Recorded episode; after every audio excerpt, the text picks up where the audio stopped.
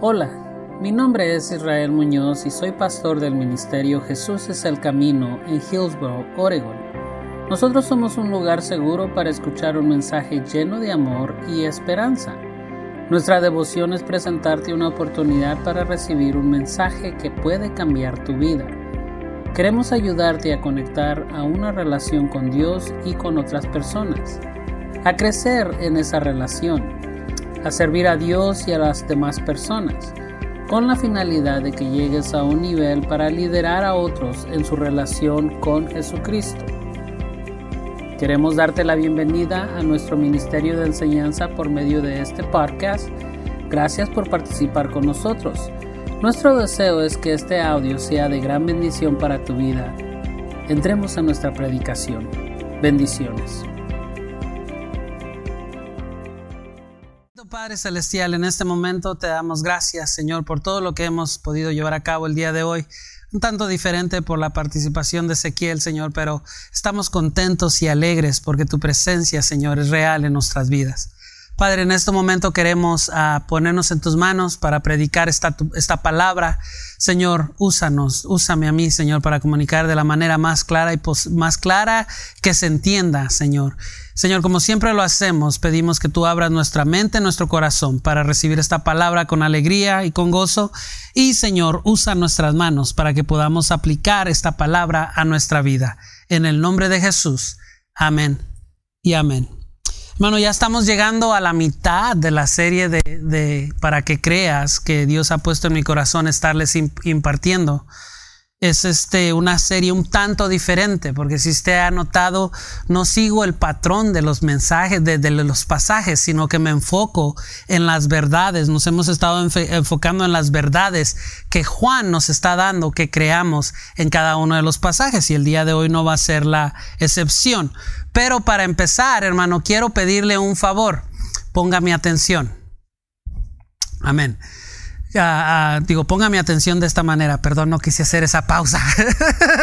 Se va a mirar en el video como que no me estaba poniendo atención. Sorry, discúlpeme. Bueno, póngame atención de esta manera. Este, cierre sus ojos un momento. Incline su rostro. Porque le voy a leer un pasaje. Vamos el día de hoy, bueno, antes de que haga eso, déjeme le digo esto. Vamos a entrar a un pasaje donde Jesús hizo uno de los milagros que comúnmente se, se, se, percibe como uno de los más importantes que han quedado registrados en el en los evangelios. De hecho, este milagro que vamos a ver el día de hoy va en par, muchos teólogos lo han puesto en par con la alimentación de los cinco mil o los veinte mil, como le decía algunas semanas atrás, y con su misma resurrección, un milagro de resurrección, porque el día de hoy vamos a estar hablando de la resurrección del gran amigo de Jesús que se llamaba Lázaro. Pero ahora sí, antes de que entremos a este pasaje, necesito que me escuche y me ponga atención, cierre sus ojos, incline su rostro. Y le voy a leer unos párrafos de un libro que leí hace unos años que se llama Los siete hábitos para ser una persona efectiva, escrita por Stephen Coney. Así aquí, así que escuche estos párrafos. Con sus ojos cerrados, visualice en tu mente, imagínate que vas a un funeral de un ser querido.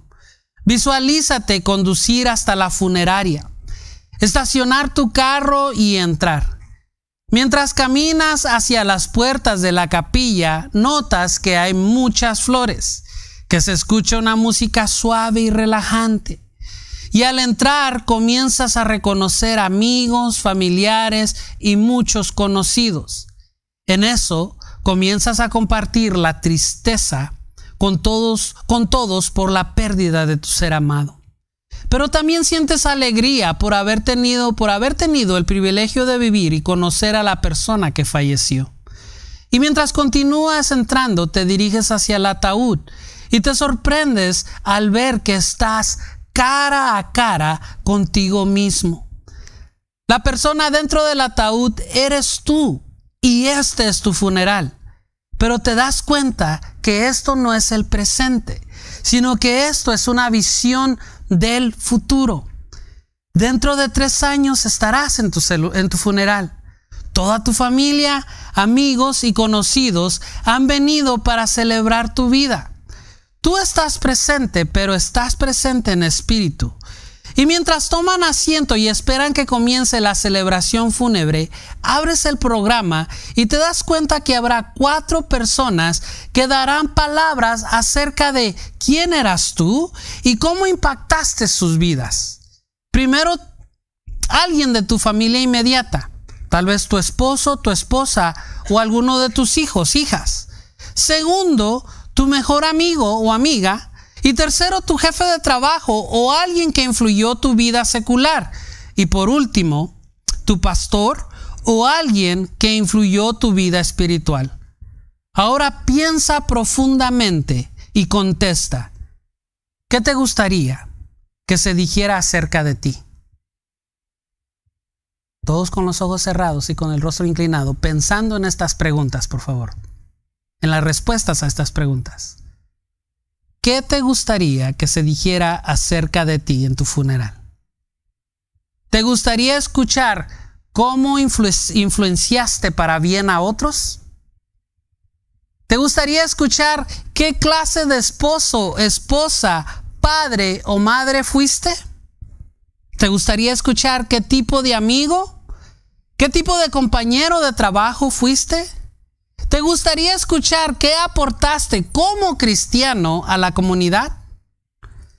Pero la pregunta más importante que deberías hacerte en ese momento es la siguiente, y yo quiero que abra sus ojos y empiece a ver a su hermano y a su hermana. Mire atentamente a las personas que estamos en este cuarto, que estamos rodeándolo, aquí presente. Mírese el uno al otro. Y pregúntese esta pregunta. ¿Qué diferencia te gustaría haber hecho en la vida de las personas que están aquí en tu alrededor? Pregúntese, esa pregunta. ¿Qué diferencia te gustaría haber hecho en la vida de las personas? De la persona que está sentado a tu derecha, de la persona que está sentado a tu izquierda, de la persona que tienes atrás o de la persona que está enfrente de ti. Una vez más le comparto, este es un párrafo del libro de los siete hábitos para ser una persona efectiva. Y, estos dos párrafos vienen del, del hábito número dos, que tiene que ver con una persona que le da prioridad a un buen testimonio que le da prioridad a lo que las personas digan bien de él, de esa persona, de una persona que se preocupa por qué van a decir de mí cuando no está ella presente, cuando yo ya parta, una persona que está, tiene un hábito de hacer lo correcto para que las personas sean impactadas. Ahora, en ese libro también nos dice que para ser una persona efectiva en esta vida, tienes que pensar en la siguiente pregunta. ¿Cuál es mi propósito aquí en la vida? ¿Alguna vez usted se ha hecho esa pregunta? ¿Alguna vez se ha, hecho esa pregunta? Sea honesto. ¿Cuál es mi propósito aquí en la vida? La realidad, hermano, es que muchos tenemos problemas muy serios para contestar esta pregunta. En sí, hay dos problemas directos que nos afectan para que no podamos contestar esta pregunta y son estos. Primero, no conocemos nuestro propósito aquí en la vida. No lo conocemos. Y segundo, no nos interesa dejar un impacto. No nos interesa dejar un legado positivo en esta vida. Así que si alguien aquí se puede identificar con uno de estos dos problemas, la predicación que vamos a presentar el día de hoy le va a ayudar mucho. Así que está listo para entrar a la prédica. Amén. ¿Me está entendiendo? Ok, si no se ha dado cuenta, hermano, vamos a entrar ahora y vamos a hablar de un funeral. Vamos a hablar de la muerte. Vamos a hablar de una historia de un funeral un poco, un poco raro. Vamos a ser honestos, fue un poco raro lo que pasó. Un poco raro porque cuando uno lee y escudriña este pasaje como debe, lo único que deja es confusión y con más preguntas hasta que encuentra el propósito del por qué Juan incluyó esta historia dentro de su evangelio. Así que vaya ahí a Lucas capítulo 11 y vamos a leer los primeros cinco versículos. Juan capítulo 11 del 1 al 5 dice así la palabra, un hombre llamado Lázaro estaba enfermo. Vivía en Betania con sus hermanas María y Marta. María era la misma mujer que tiempo después derramó el perfume costoso sobre los pies del Señor y le secó con su cabello y le secó con su cabello. Su hermano Lázaro estaba enfermo. Así que las dos hermanas le enviaron un mensaje a Jesús que decía, Señor, tu querido amigo tu querido amigo está enfermo. Cuando Jesús oyó la noticia, dijo, la enfermedad de Lázaro no acabará en muerte. Al contrario, sucedió para que para la gloria de Dios, a fin de que el Hijo de Dios reciba gloria como resultado. Aunque Jesús amaba a Marta, a María y a Lázaro, se quedó donde estaba dos días más. Al oír esta noticia de su amigo Lázaro que estaba grave, Jesús toma una decisión un poco relajada y al no ir de inmediato a ver a su amigo. ¿Acaso Jesús no le estaba dando importancia a la situación que estaba enfrentando Lázaro, su querido amigo? La única manera, hermano, de contestar esta pregunta es hablando la verdad o expresando la verdad que Juan nos presenta para que nosotros podamos creer en ella y ésta tenga efecto en nuestras vidas. ¿Y cuál es esta verdad? Es la siguiente. Nosotros no podemos entender el tiempo de Dios. Nosotros no podemos entender su voluntad. Pero Dios, esta es la verdad, siempre obrará en nuestras vidas en su tiempo y en su voluntad. Dios nunca obrará en nuestras vidas en nuestro tiempo y en nuestra voluntad. ¿Cuántos creen eso? Entonces, ¿por qué se enoja cuando no encuentra la respuesta? ¿Por qué se molesta con Dios cuando, la, cuando Dios, supuestamente Dios no le está dando lo que usted quiere o no le está contestando lo que usted quiere? Hermano, hay que aprender y creer esto. Dios siempre va a obrar en nuestras vidas, en su voluntad y en su tiempo. No en nuestro tiempo, porque yo ya le he comunicado, si Dios obra en nuestro tiempo y bajo nuestra voluntad, lo convertimos en algo menor que nosotros. Lo convertimos en nuestro siervo. Y Dios no es nuestro siervo. Dios no es nuestro esclavo. Dios no es nuestro genio de la lámpara que venimos a pedirle deseos cada vez que se nos antoja. ¿Está de acuerdo conmigo? ¿Puede creer que Dios va a obrar en su perfecta voluntad y en su tiempo? Amén. Ahora, piense en esto. Jesús hubiera ido, si Jesús hubiera ido de inmediato en cuanto recibió la noticia de que su amigo querido Lázaro estaba enfermo, la frase que les dio a sus discípulos en este pasaje no se hubiera hecho realidad. ¿Cuál es la frase? Ahí en, el versículo 4 ah, en adelante dice, la enfermedad de Lázaro no acabará en muerte. Al contrario, sucedió, esta es la frase, para la gloria de Dios. ¿Y para qué la gloria de Dios? Para fin de que el Hijo de Dios reciba gloria como resultado. Para eso se enfermó Lázaro.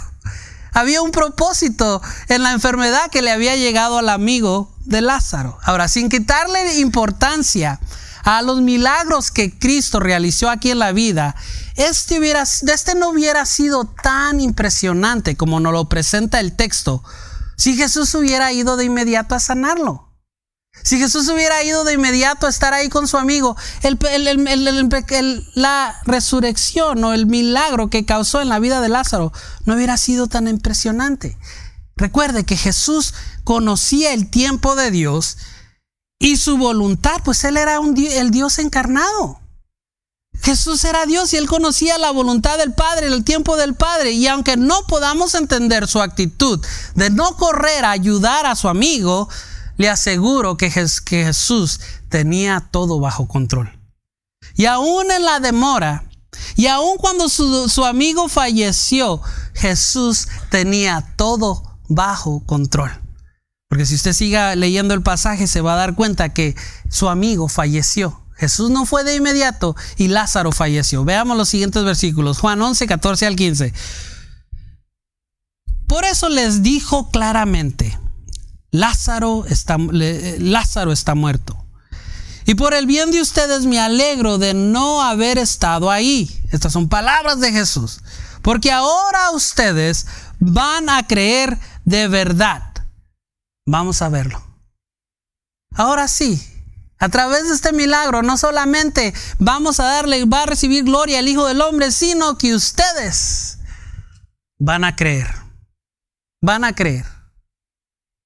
Ahora, ¿Qué tiene que ver la muerte de Lázaro con lo que empecé este sermón? ¿Qué tiene que ver la muerte de Lázaro con el conocer nuestro propósito y darle un interés para dejar un impacto en esta vida? ¿Qué tiene que ver eso?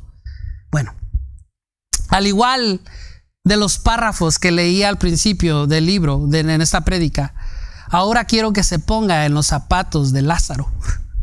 Póngase en los zapatos de Lázaro. Se encuentra enfermo. Y usted conoce a Jesús. Usted tal vez ya ha visto ver a Jesús milagros. Usted ya sabe que Jesús es el Mesías. Usted ya sabe que, Jesús lo puede sanar. La, la, Biblia no nos dice de qué enfermedad le, le atacó la vida de Lázaro. Pero usted conoce que ese hombre puede hacer un impacto en su vida. Y yo creo que en su, en su dolencia, en su enfermedad, Lázaro deseaba que Jesús llegara para que lo sanara. Pero Jesús nunca llegó, aparentemente. Aparentemente la vida de Lázaro llegó a su final sin conocer el, impacto que Jesús iba a hacer en su vida. Aparentemente la vida de Lázaro llegó a su final sin conocer tal vez su propio propósito y su propio impacto que él iba a tener en otras personas. Ahora, qué triste. Esto es algo, una situación muy triste, hermano, Muchas personas el día de hoy podríamos decir que se encuentran como Lázaro. Se encuentran en una muerte espiritual donde no han conocido su propósito y tampoco tienen un interés de impactar a nadie en esta vida. Tal vez muchas de estas personas han muerto espiritualmente esperando que alguien deseando que alguien se preocupara por impactarlos, se preocupara por ayudarlos. Muchas personas hoy en el mundo hay así.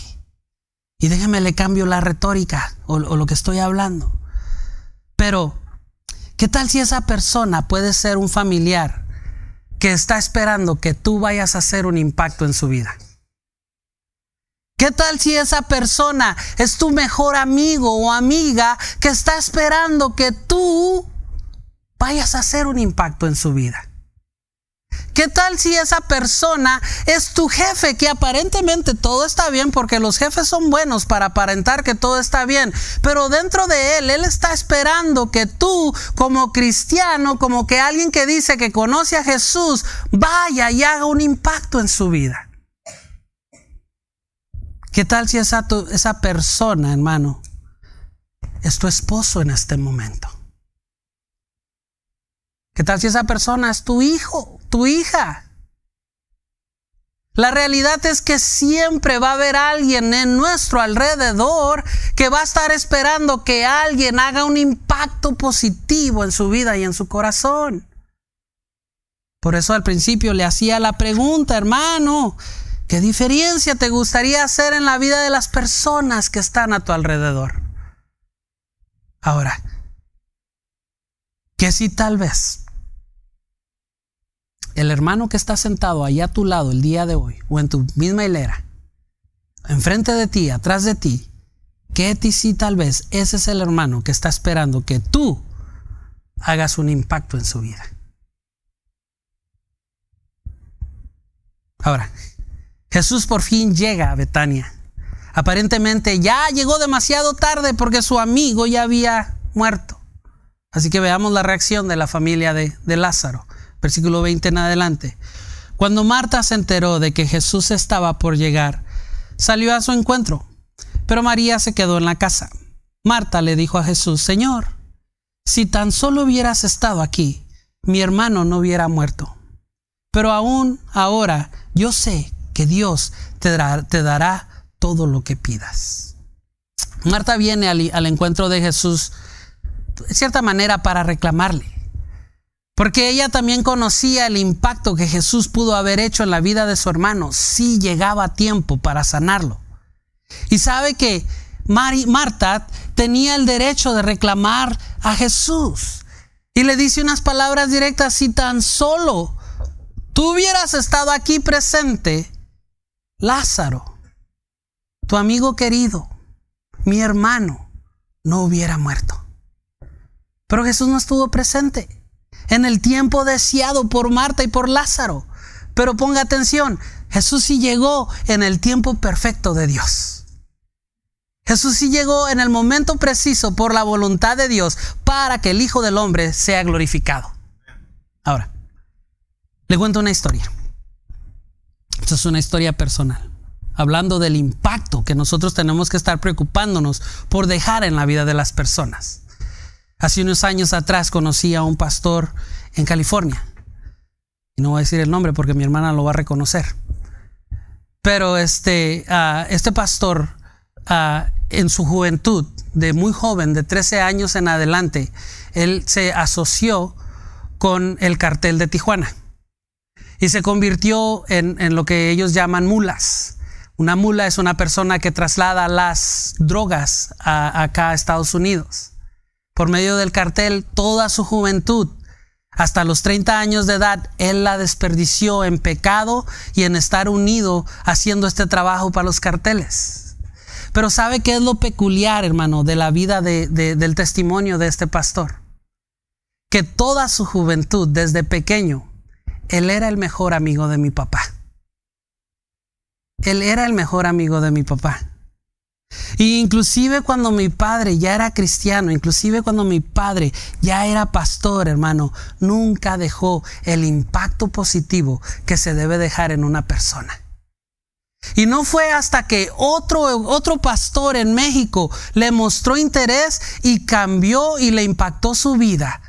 Y fue que él reconoció y vino a los pies de Jesús. Ve el, lo necesario es algo si no le estamos dando importancia, hermano, a lo que las personas van a decir cuando no estamos cuando ya no estemos presentes, al impacto que nosotros vamos a dejar cuando ya no estemos presentes. Si usted no le está dando importancia, hermano, es momento de que le empecemos a dar importancia. Porque si no le estamos dando importancia, entonces podría llegar a la conclusión de que nosotros tampoco le estamos dando a cómo es de importancia a cómo estamos reflejando el amor de Cristo en nuestras vidas. Eso es duro, ¿verdad? Eso es duro de escuchar. Eso es muy duro de escuchar. Jesús aparentemente ante los ojos de la familia cometió un error porque no llegó antes. Según ante los ojos de la familia, Jesús no mostró interés en la enfermedad que le llegó a Lázaro. Pero regreso a las palabras del versículo 4 una vez más. Y son palabras de Jesús. La enfermedad de Lázaro no acabará en muerte. Al contrario, sucedió para que la gloria de Dios, a fin de, para la gloria de Dios, a fin de que el Hijo de Dios reciba gloria como resultado. Ahora Jesús no se refería a una muerte física, porque Lázaro sí murió físicamente, sino que Jesús estaba refiriendo a una muerte espiritual. Pero la vida de Lázaro resucitó tanto espiritualmente como físicamente. La vida de Lázaro recibió nueva vida en los dos ambos del espectro, de la vida física como la vida espiritual. Vea el versículo 23 en adelante. Dice, Jesús le dijo a Marta, tu hermano resucitará. Es cierto, respondió Marta, resucitará, resucitará cuando resuciten todos en el final, en el día final. Jesús le dijo, yo soy la resurrección y la vida. Ay, hasta me dan escalofrío decir eso. El que cree en mí vivirá aún después de haber muerto. Todo el que vive en mí y cree en mí jamás morirá. Y esta es una pregunta clave. ¿Lo crees? ¿Lo crees? Eso está interesante porque con Cristo no solamente tenemos vida física, sino tenemos vida espiritual. Y si creemos en Él, la palabra que está aquí es una promesa, jamás moriremos. Así que hermano, váyase preparando. Váyase preparando porque usted va a vivir para siempre. Usted va a vivir para siempre. Ahora, usted conoce la historia sobre Lázaro, no me voy a extender ya mucho en esto. Eh, Lázaro resucitó después de los tres días de muerto y si no conoce la historia, le invito a que lea el pasaje uh, completo, el pasaje 11 de Juan.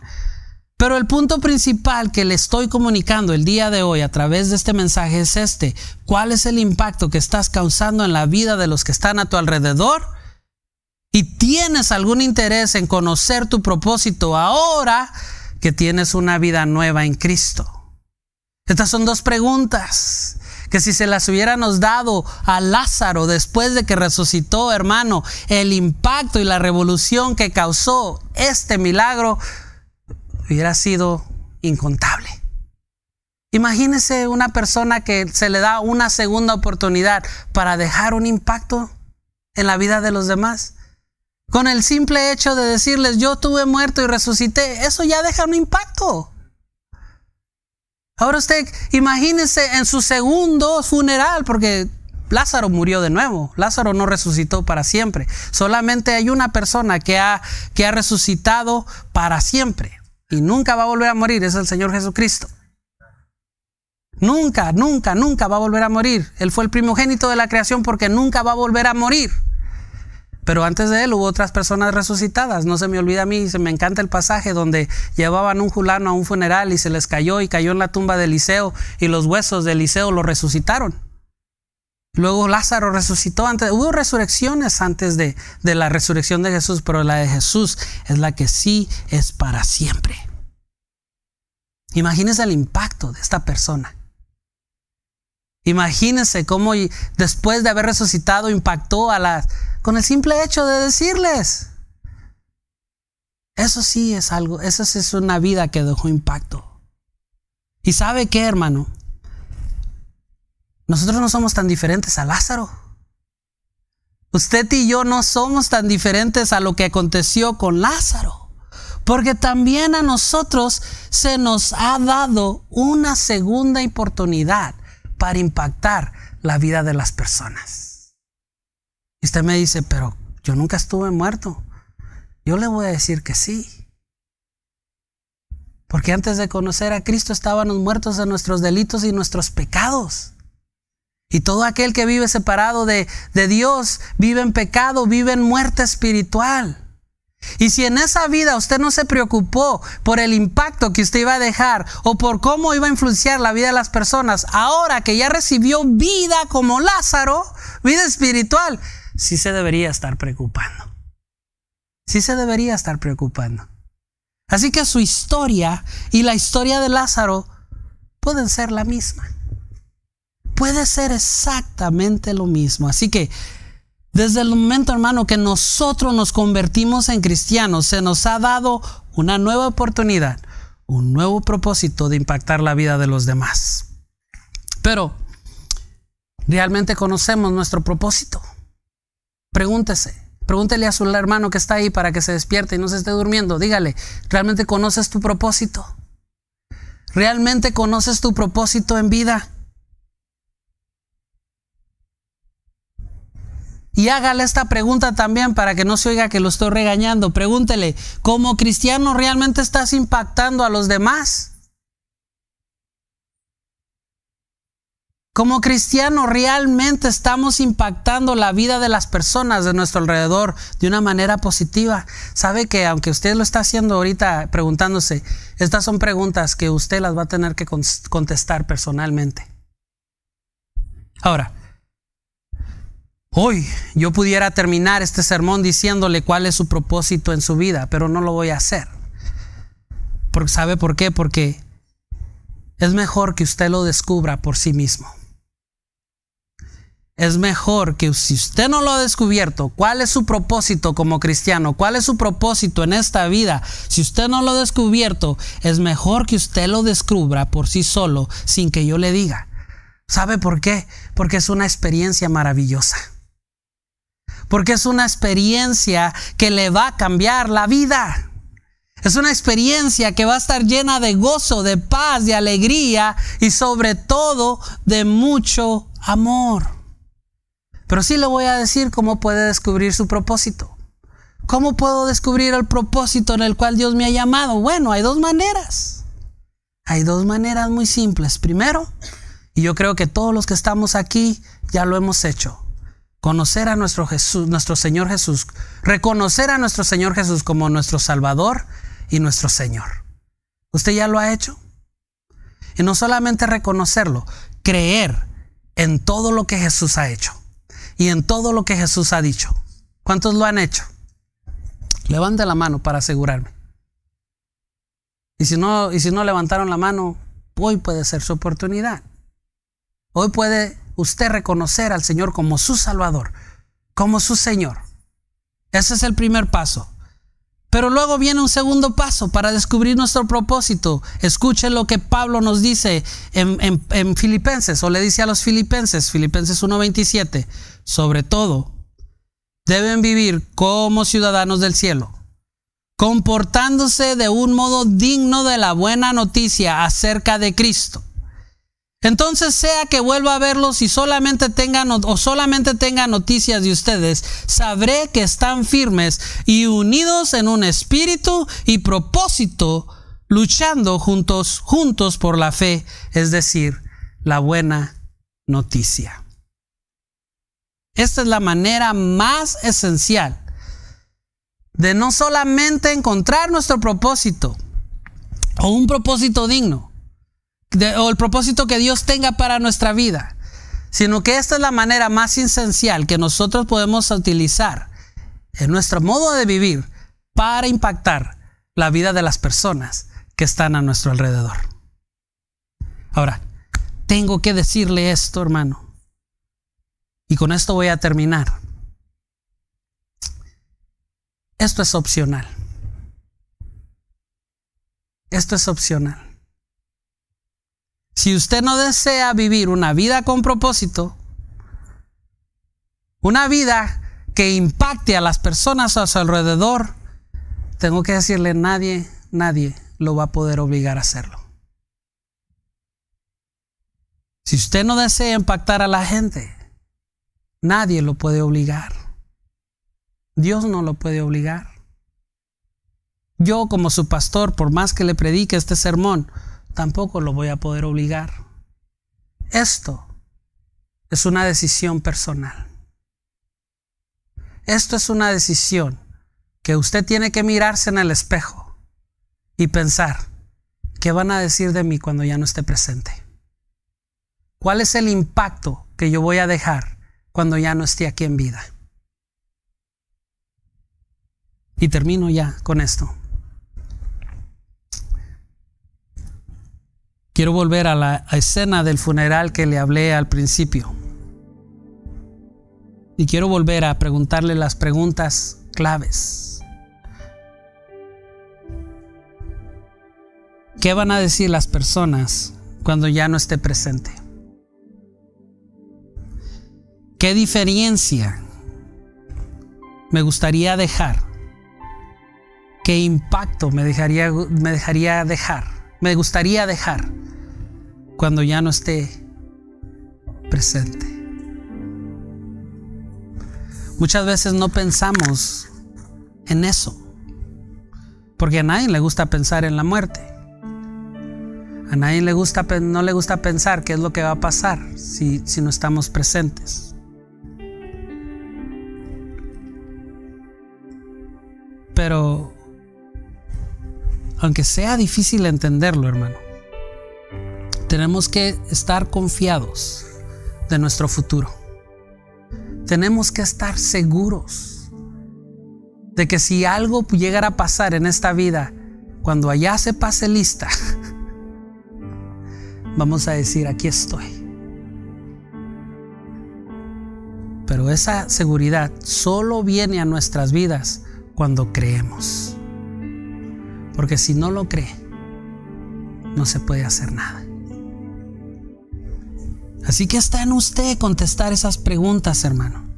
Está en usted contestar qué van a decir la gente cuando yo me vaya, qué van a decir, cómo voy a, qué, qué, qué es el impacto que voy a dejar en sus vidas. Está en usted.